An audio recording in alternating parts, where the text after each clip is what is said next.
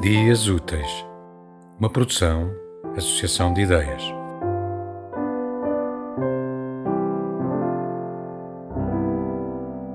A desimportância do falo, explicada a cavalheiros.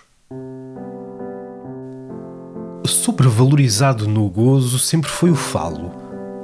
Um homem que domine bem a língua, em ambos os sentidos, precisa pouco de se preocupar com a eficácia ou a beleza do seu falo. As damas e os cavalheiros que também apreciem conquistam-se pelo uso da boca. Digamos que o falo diverte, mas não conduz ao êxtase.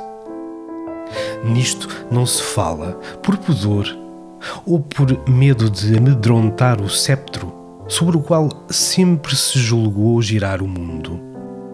O falo é belo, sim senhores. Alguns. Outros são medonhos, estilo cobra cega.